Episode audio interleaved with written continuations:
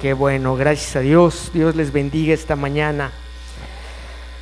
Bien, eh, vamos a comenzar esta mañana leyendo un pasaje que es, eh, viene en paralelo con lo que hemos estado haciendo en los últimos años en esta iglesia local. Les voy a pedir por favor que abran sus Biblias en el Evangelio según San Juan, y vamos a buscar el capítulo 5,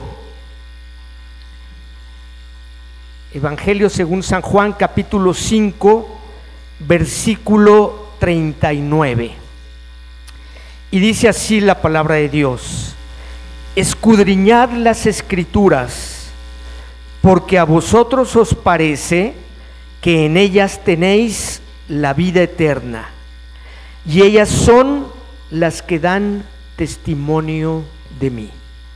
Está aquí hablando nuestro Señor Jesucristo y esta es una recomendación que le da a sus apóstoles y que también nos da a nosotros, escudriñar las escrituras.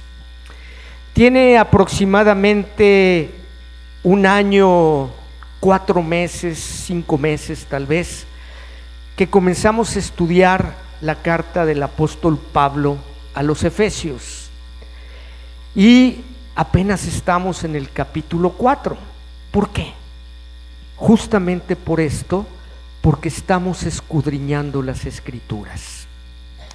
Si tú eres de aquellas personas que dices, yo no voy a leer mi Biblia en casa, yo me conformo con lo que me enseñan el domingo en la iglesia, bueno, pues la verdad es que te estás quedando muy corto porque no estás siguiendo una de las instrucciones del Señor que dice escudriñar las escrituras.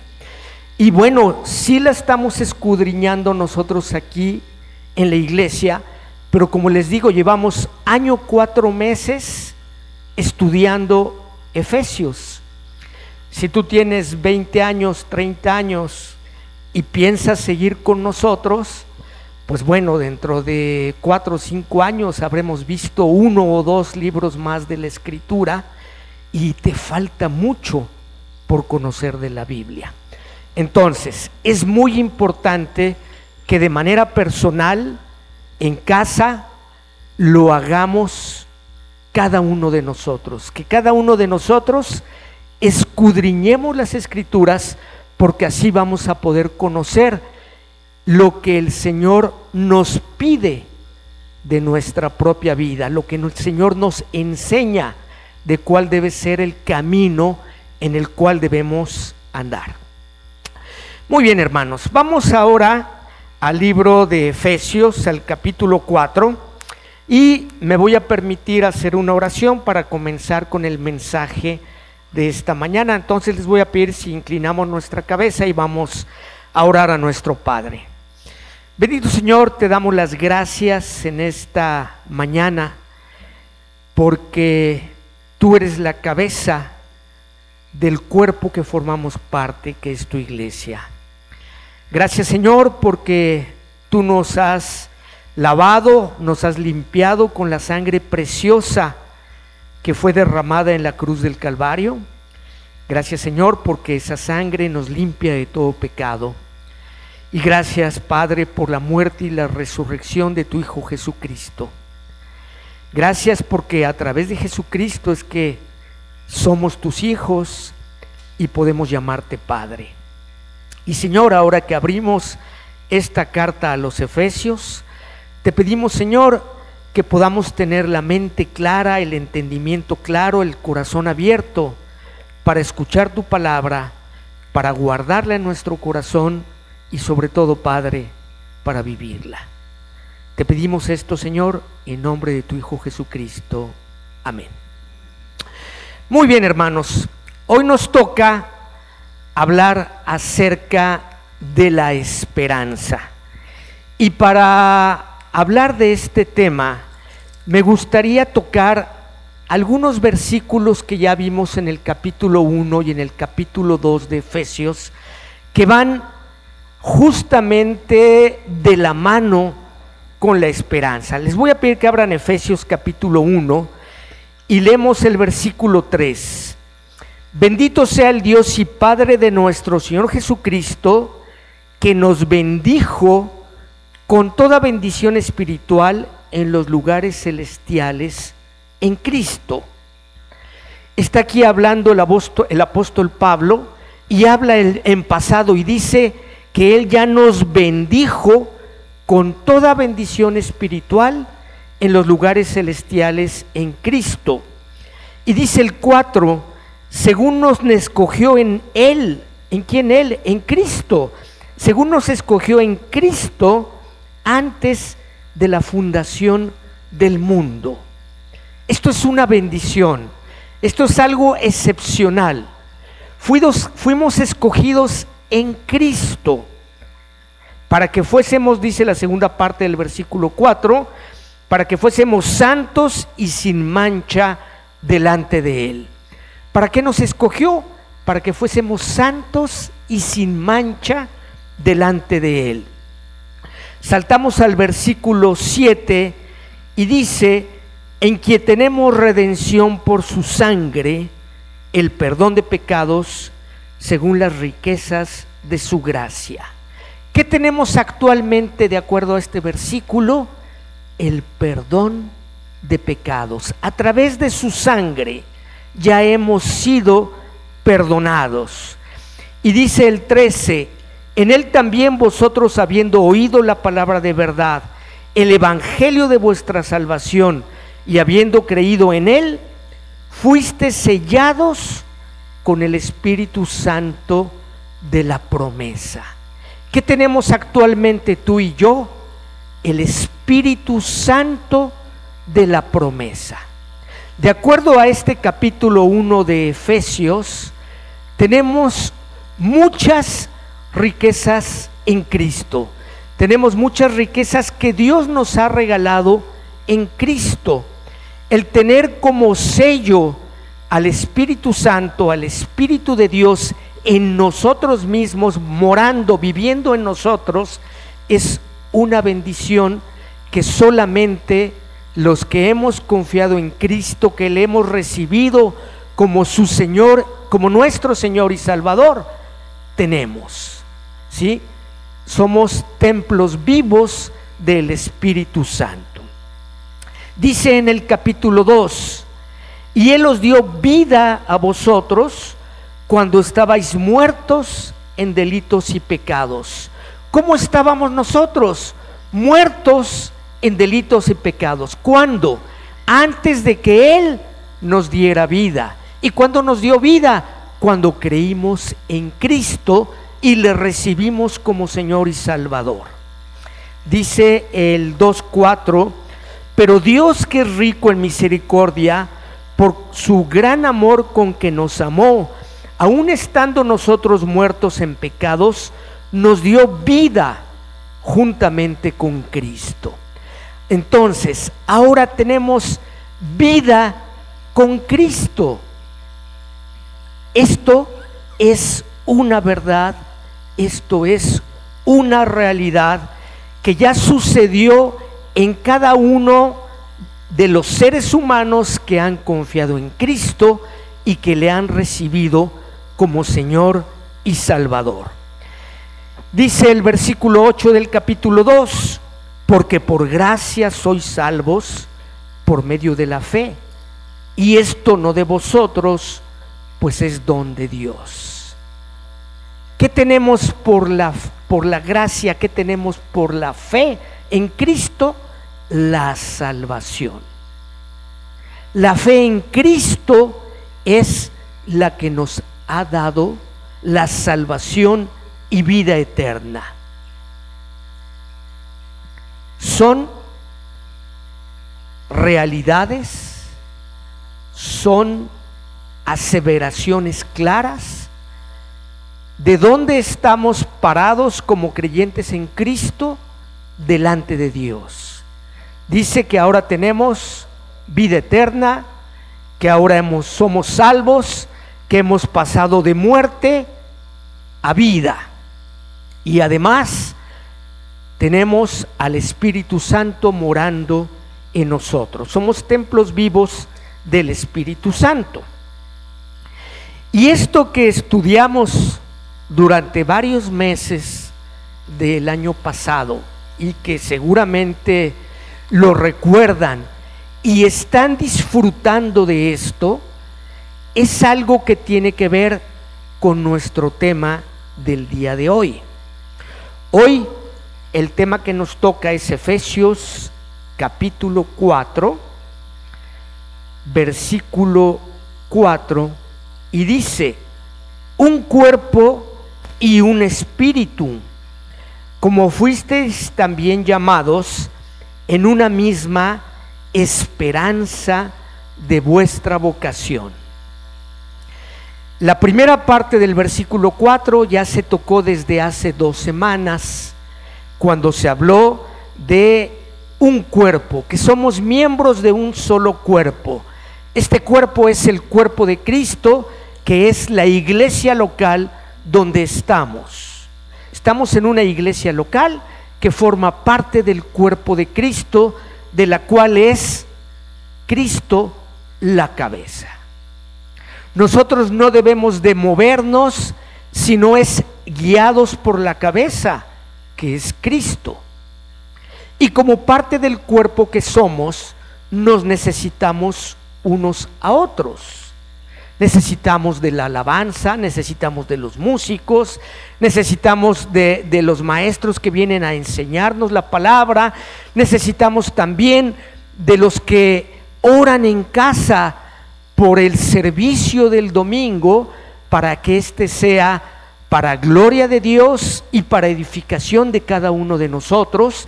Necesitamos también de los que ayudan a colocar las sillas, de los que eh, evangelizan, de, lo que, de los que están pastoreando la iglesia.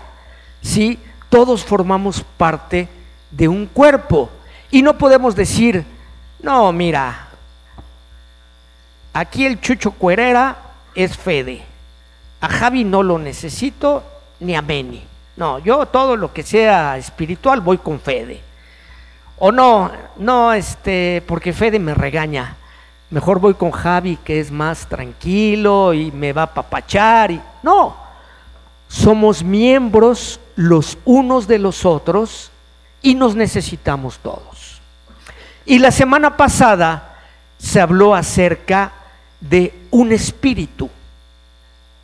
Todos tenemos al mismo Espíritu de Dios, el mismo Espíritu Santo.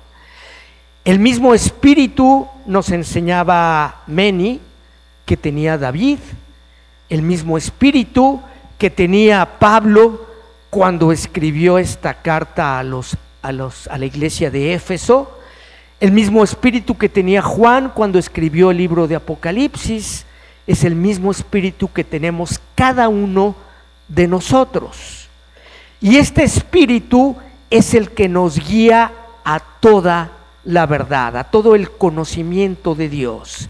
Y cuando nosotros venimos a la palabra, quien nos guía a través de la palabra es justamente el Espíritu Santo.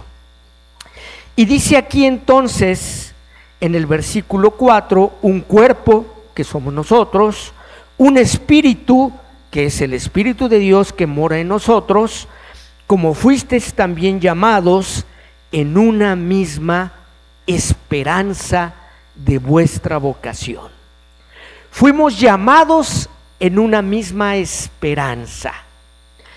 Cuando yo vi que me tocaba hablar acerca de la esperanza, antes que el, del, del jueves que nos compartió Beto el mensaje que yo no sabía de qué iba a hablar. Tengo una hermana que se llama Esperanza y le decimos Pelancho. Dije, pues, ¿qué voy a decir de Pelancho?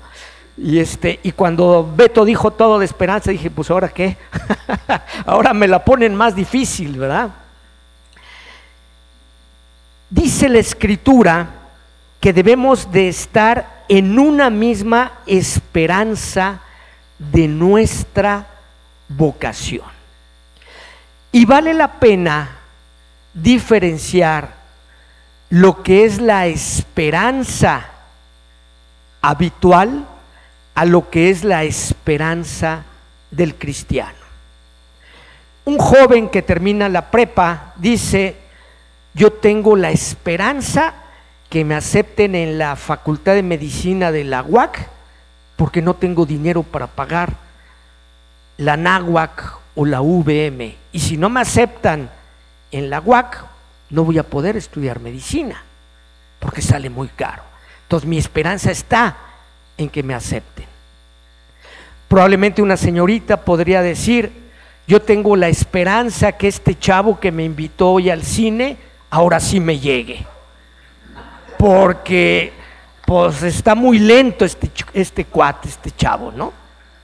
Puede ser que ahí está la esperanza común, pero la esperanza de la cual nos habla la Biblia a nosotros los cristianos, tiene que ver con cada una de las características que acabamos de leer ahorita en Efesios capítulo 1 y capítulo 2, que son algunas promesas cumplidas de la Biblia, como es el Espíritu Santo que nos ha dado, o como son las promesas de salvación y vida eterna que Dios nos ofrece en su palabra, ¿sí?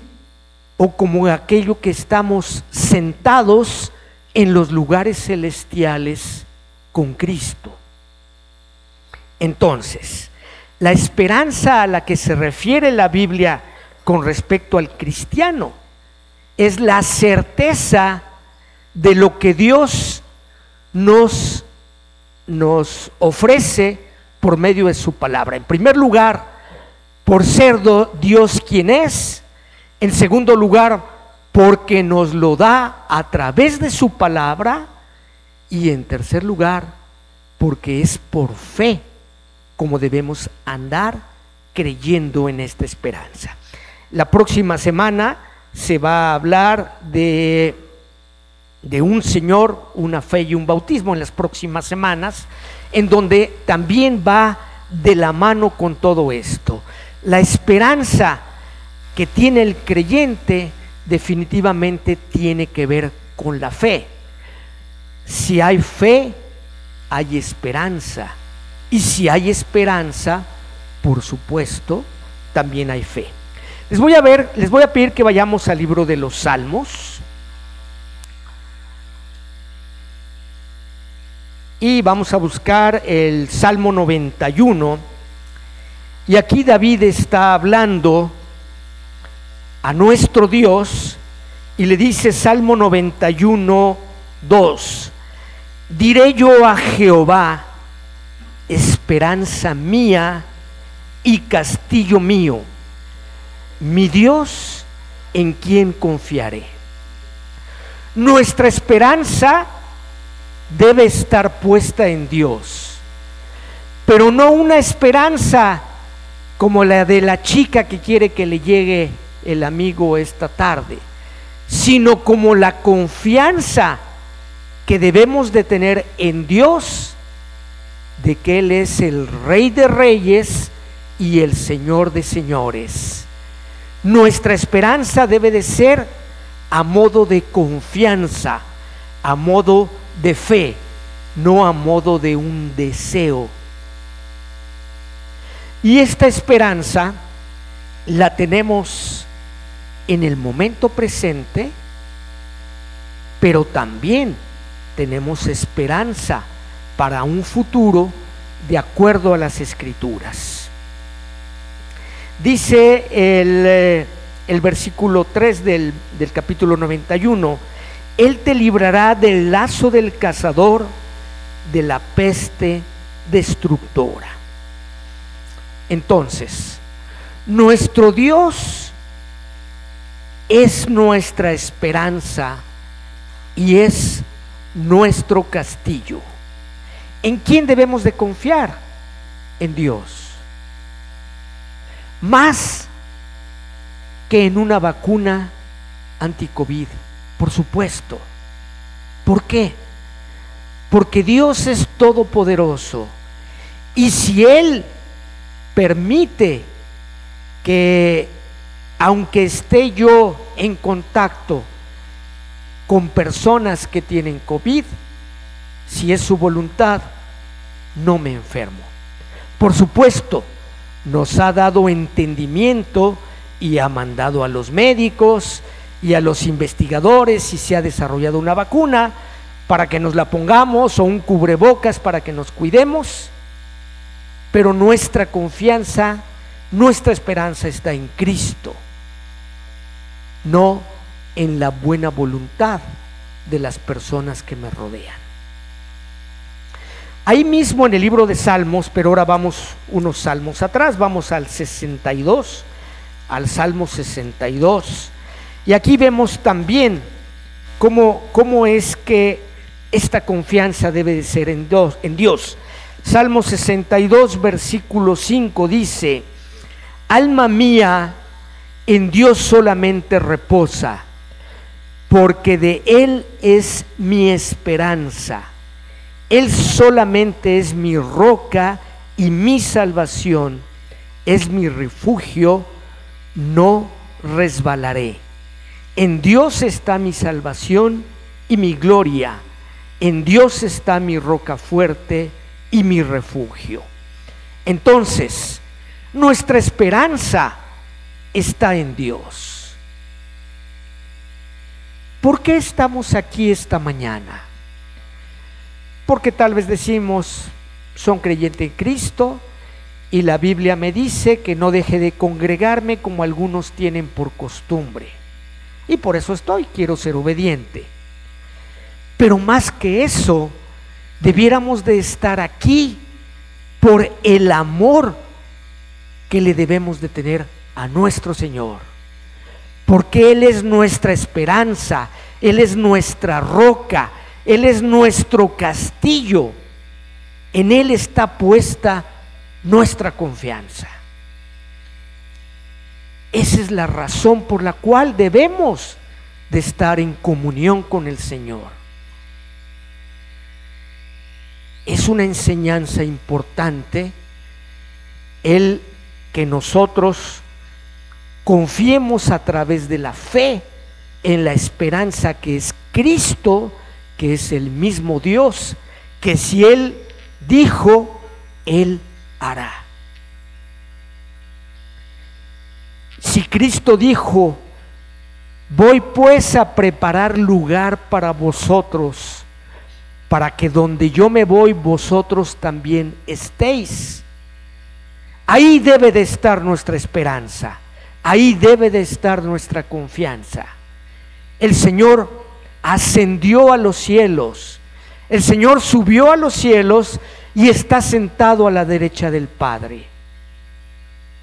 ¿Y qué? ¿Y qué está pasando ahí? Está preparando lugar para nosotros. Tenemos esa confianza, tenemos esa esperanza en el Señor de que estaremos para siempre con Él. ¿Por qué? porque Él dio su vida por nosotros. El sacrificio que Él hizo en la cruz es suficiente para que nuestros pecados sean perdonados.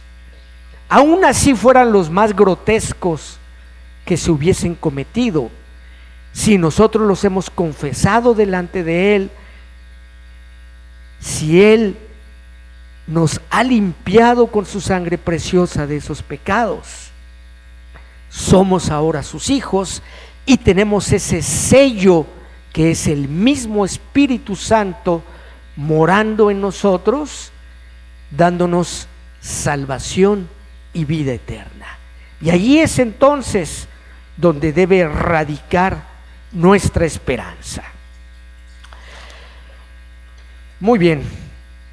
Eh, Regresando al, libro de los Salmos, ahora en el Salmo 142, por favor, porque esta, esta esperanza pues no es privativa de, de nosotros como creyentes en Cristo.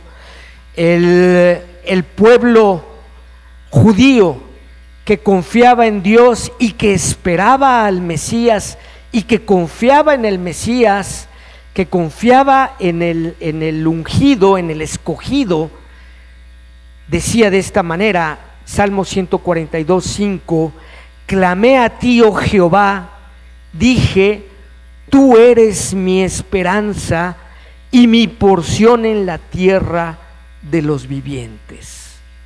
¿Quién es el Padre? ¿Quién es Jehová? Jehová es nuestra esperanza. ¿Quién es Cristo? Cristo es nuestra esperanza. Y tenemos a Cristo como abogado nuestro delante del Padre. Dice la Escritura, abogado tenemos para con el Padre, a Jesucristo. Y Él es quien aboga por nosotros. Y aquí es donde está nuestra esperanza puesta. En Cristo tenemos salvación y tenemos vida eterna. Y ese Espíritu Santo que Él ha hecho morar en nosotros es el que nos califica y el que nos aprueba o el que nos reprueba delante de Dios. Si el Espíritu de Dios que mora en nosotros no nos reprende, confianza tenemos en Dios. Pero si el Espíritu nos está reprendiendo, es tiempo y es momento de ponernos a cuentas con Dios. Vamos a buscar en el Nuevo Testamento la carta del apóstol Pablo a Timoteo. Timoteo pues era un, discípulo de Pablo y eh, Pablo le enseñó a Timoteo acerca de, de, las cuestiones del Señor, de la doctrina del Señor que eran muy importantes, que Timoteo a su vez compartiera en la iglesia donde él estaba presidiendo. Y dice primera de Timoteo capítulo 1 versículo 1, Pablo apóstol de Jesucristo por mandato de Dios nuestro Salvador y del Señor Jesucristo nuestra esperanza. ¿Quién era el Señor Jesucristo para Pablo? Nuestra esperanza, su esperanza, mi esperanza, esperanza de todos nosotros. Esperamos en Cristo confiadamente porque Él es Dios.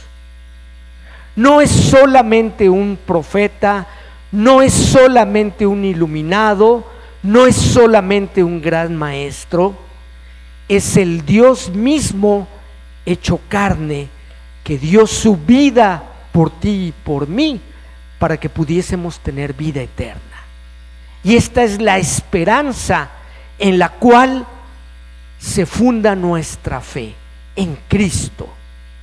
Cristo es la roca que desecharon los constructores y que vino a ser la cabeza del ángulo. Aquí está nuestra esperanza en Cristo.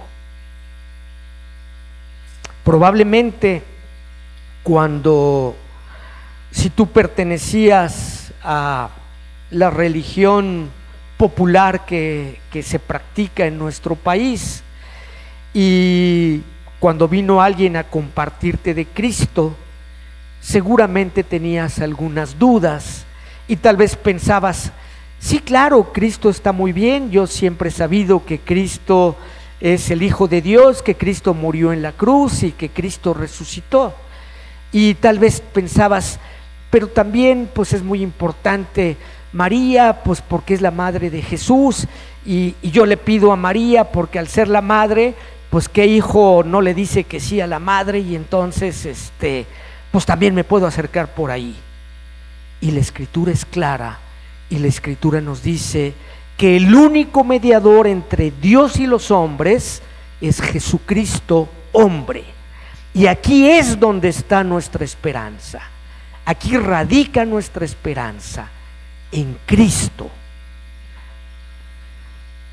Cantábamos una alabanza o hemos cantado alguna alabanza que dice, solamente en Cristo, solamente en Él. La salvación se encuentra en Él. No hay otro nombre dado a los hombres, solamente en Cristo, solamente en Él.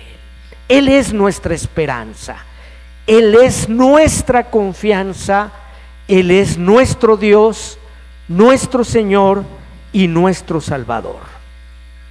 Entonces, ¿en qué tenemos que fijar nuestra vista?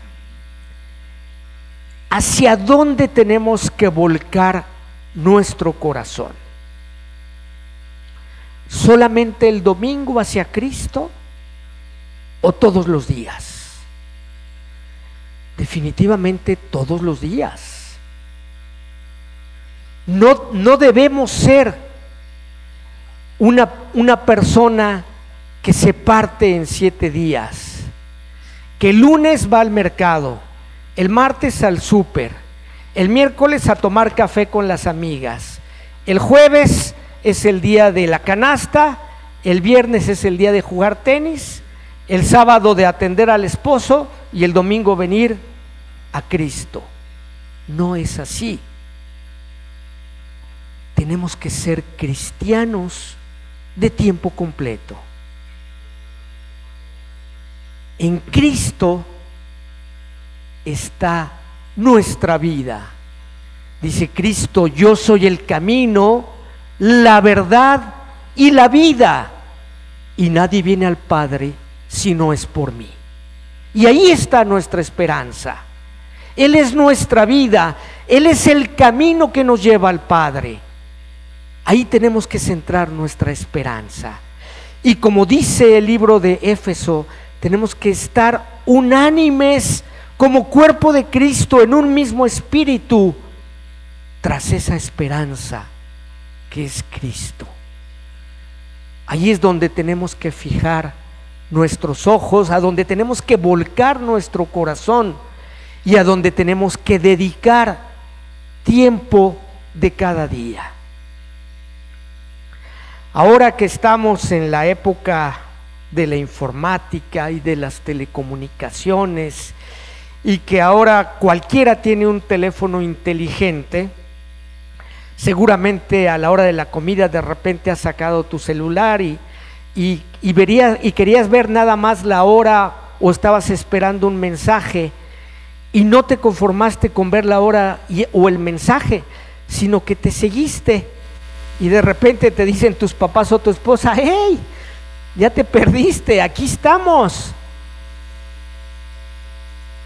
Así como nos estamos perdiendo en otras cosas, tenemos que volver a enfocar nuestra mirada en nuestra esperanza, que es Cristo. Es importante, si somos jefes de familia, que nuestra familia esté enfocada en Cristo. Si nuestra familia está perdiendo el enfoque, tenemos que buscar la manera de que vuelvan a enfocarse en Cristo. El Señor dio su vida por nosotros. ¿Qué estamos haciendo nosotros por el Señor? ¿Cuál es nuestra responsabilidad? Nuestra responsabilidad no solamente es sostener económicamente a nuestra familia o darles una, una educación laica, una educación profesional. No es la única responsabilidad. Nuestra responsabilidad es compartirles el Evangelio a nuestra familia, pero también a nuestros amigos, también a, a nuestros parientes, a nuestros vecinos. ¿Por qué? Porque es necesario que también ellos tengan la misma esperanza, la misma fe, la misma confianza de vida eterna que nosotros tenemos. Y la encomienda que le dio nuestro Señor Jesucristo a sus discípulos antes de ascender al cielo fue y de hacer discípulos a todas las naciones. ¿Estamos haciendo discípulos? ¿O nos estamos escudando todavía en que no, pues es que hay pandemia y pues no me vaya yo a contagiar si voy a compartirle a su casa a fulanito de tal o si invito a mi casa a compartirle, pues no sé si viene en el camión y y, se agarró del tubo y después se agarró la cara y ya se contagió. Tenemos la responsabilidad, hermanos, de hacer discípulos. Es una enseñanza de Cristo y es una responsabilidad que nos ha dado. ¿Por qué? Porque Él no quiere que nadie se pierda, sino que todos vengan al arrepentimiento. Alguna vez nos hablaron de Cristo. Confiamos en Cristo. Tenemos esta esperanza. Nuestra responsabilidad ahora es que los demás también tengan esta esperanza. Vamos a buscar eh, Tito capítulo 1,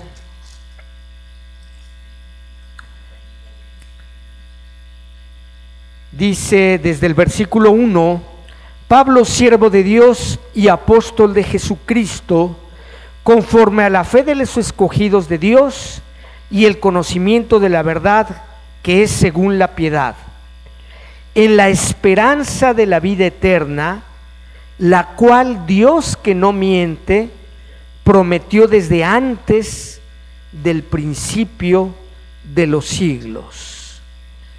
Entonces, Aquí Pablo le está recordando a Tito en qué esperanza es en la que Tito debiera vivir y debiera también de enseñar, en la esperanza de la vida eterna, la cual Dios que no miente prometió. Yo creo que a muchos nos da temor a lo desconocido. Cuando vamos a entrar a un cuarto que está oscuro y no conocemos, nos da temor porque no vemos qué hay allá adentro. No nos vayamos a, a, tropezar o no nos vayan a asustar o a jugar una broma. No conocemos realmente cómo es la muerte y nos da temor. Pero como creyentes en Cristo, tenemos una esperanza. Una esperanza que nos ha dado a los escogidos. Dice aquí a los escogidos de Dios. Tenemos esa esperanza. Y esa esperanza es de vida eterna. Y si es vida, no tiene que ver con la muerte. Y si es eterna, Quiere decir que es por los siglos de los siglos. Entonces debemos de tener confianza en la vida eterna que nos espera. Debemos de estar confiados en esperanza, porque Dios que lo dijo, Él lo prometió. Y Él nos lo ha mostrado de esa manera. ¿Cómo andamos de, tiempo? No. Siempre que pregunto nos dicen que cinco. Tengo muy buen cálculo para los cinco. Vamos a ver Colosenses capítulo 1.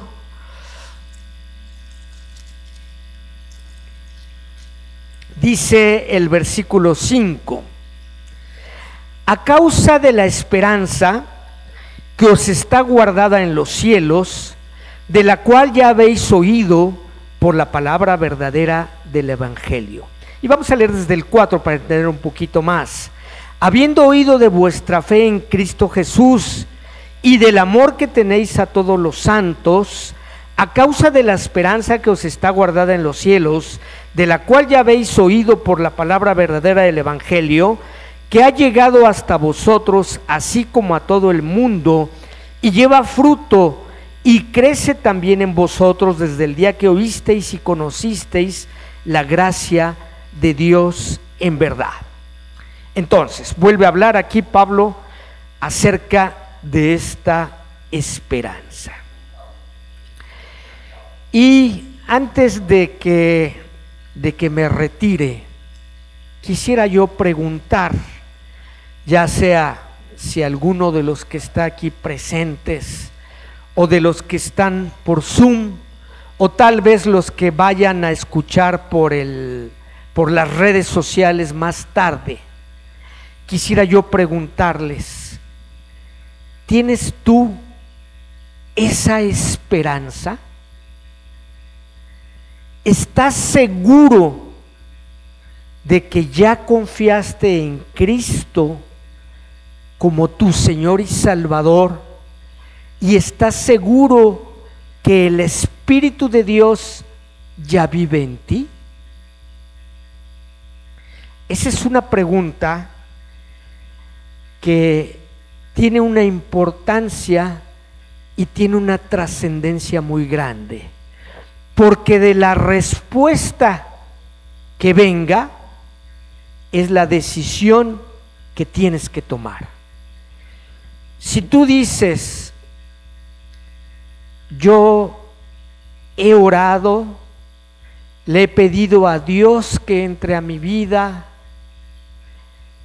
eh, y no una, sino tal vez dos o tres veces, pero mi vida no ha cambiado, mi vida sigue en pecado, sigo cometiendo los mismos pecados que antes cometía.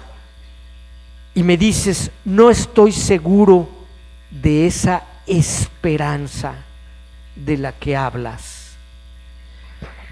Entonces es el tiempo y es el momento de ver qué es lo que está pasando. Jesucristo,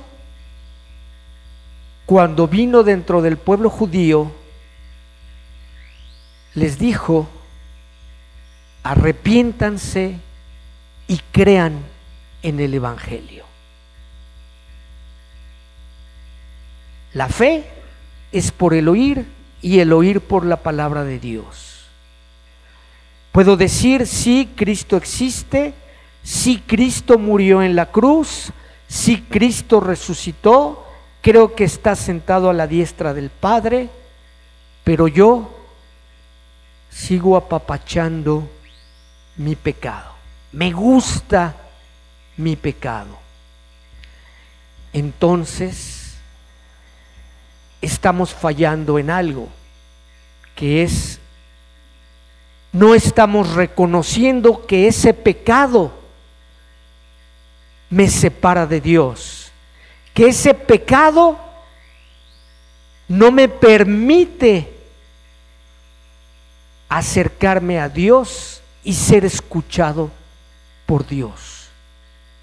Porque ese pecado es una barrera entre Dios y yo. Y necesito reconocer que el pecado es malo y entonces dar un giro de 180 grados. Es decir, necesito arrepentirme y decir, Señor, he hecho lo malo delante de ti. Lo confieso. Yo solo no puedo. Te pido que me ayudes para dejar este pecado. Y haciendo esto, recibiendo a Cristo como Señor y Salvador, entonces podemos tener salvación y vida eterna y esta esperanza. Dice, dice la escritura en Primera de Juan capítulo 5, vamos a buscarlo.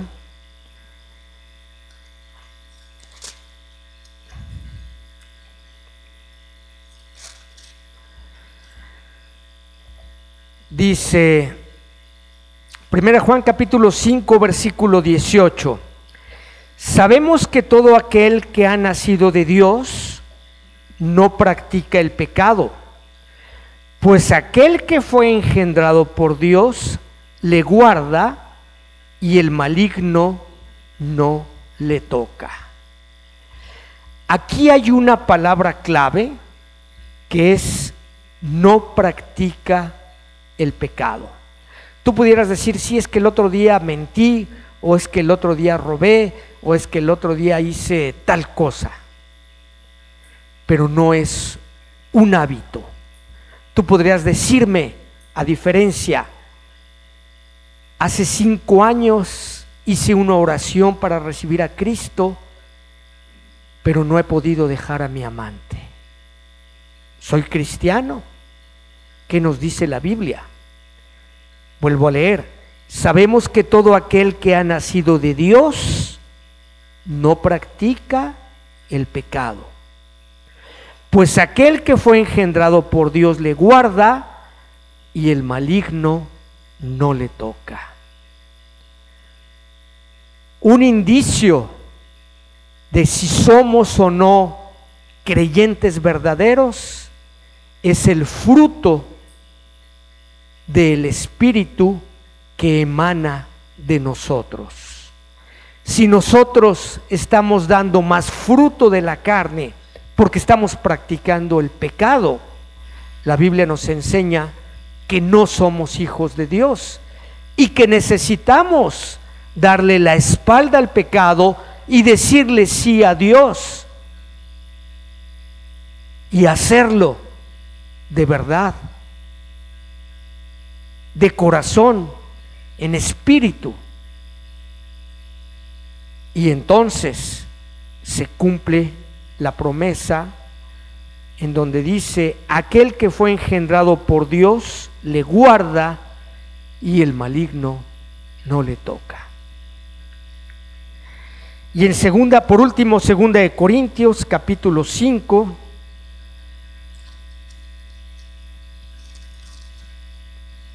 dice el versículo 17, de modo que si alguno está en Cristo, nueva criatura es.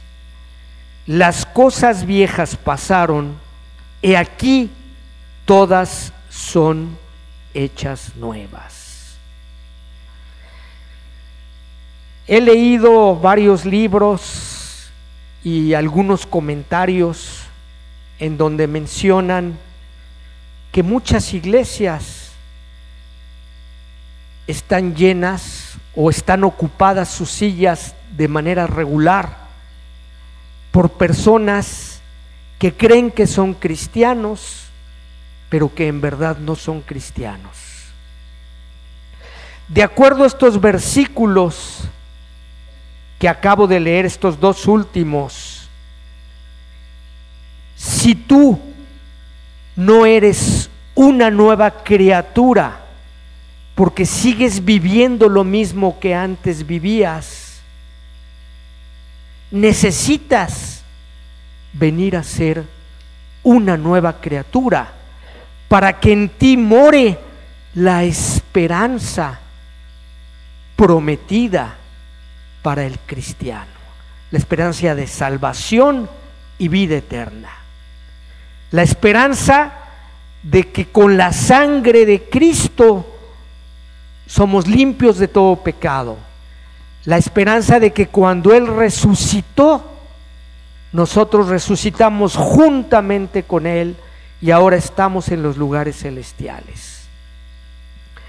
Y esta mañana, ya casi tarde, te voy a invitar a orar y les voy a pedir a todos que inclinemos nuestro rostro y oremos.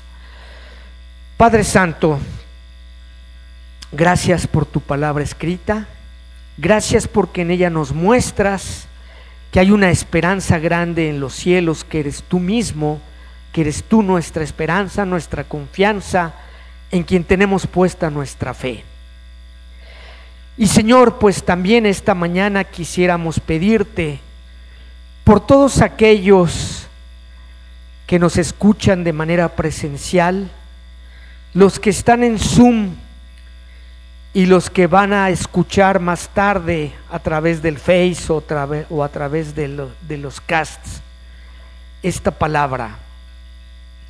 Queremos pedirte, Señor, que tu Espíritu Santo les toque y que puedan reconocer que no se han arrepentido y que no han sido sinceros contigo, Padre. Señor, en esta mañana oramos de esta manera. Padre, reconozco que soy pecador delante de ti y reconozco que no he hecho lo bueno delante de ti. Estoy de acuerdo contigo en lo que dices que es pecado y te pido perdón por esos pecados que tú conoces que yo he hecho. Te pido, Señor, que me limpies con la sangre preciosa de tu Hijo Jesucristo y me hagas una nueva criatura. Quiero ser tu Hijo, Señor, entra a mi vida, transforma mi vida, mi mente, mi corazón, todo mi ser y hazme hijo tuyo. Quiero darle una vuelta de 180 grados a mi vida de pecado y quiero entregarme a ti en un 100%. Gracias Señor, porque sé que tú me recibes con los brazos abiertos y me haces una nueva criatura. Ayúdame Padre a estudiar tu palabra y a guardar tu palabra en mi mente y en mi corazón y a vivirla a cada momento para poder obedecerte y ser a la medida de tu Hijo Jesucristo. Gracias Dios, porque ahora hay una esperanza en mí, que eres tú. En nombre de Jesucristo te doy las gracias. Amén. Que Dios les bendiga, hermanos.